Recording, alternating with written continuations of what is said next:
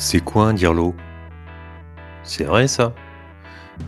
C'est une nouvelle série d'épisodes du rendez-vous du mercredi. Le podcast pour les dirlos et les dirlettes parce que gérer une école c'est bien mais partager c'est mieux et ça rend heureux. On me pose souvent la question c'est quoi un chef d'établissement d'école du privé? Bah c'est comme un dirlo du public mais en mieux. Non je rigole.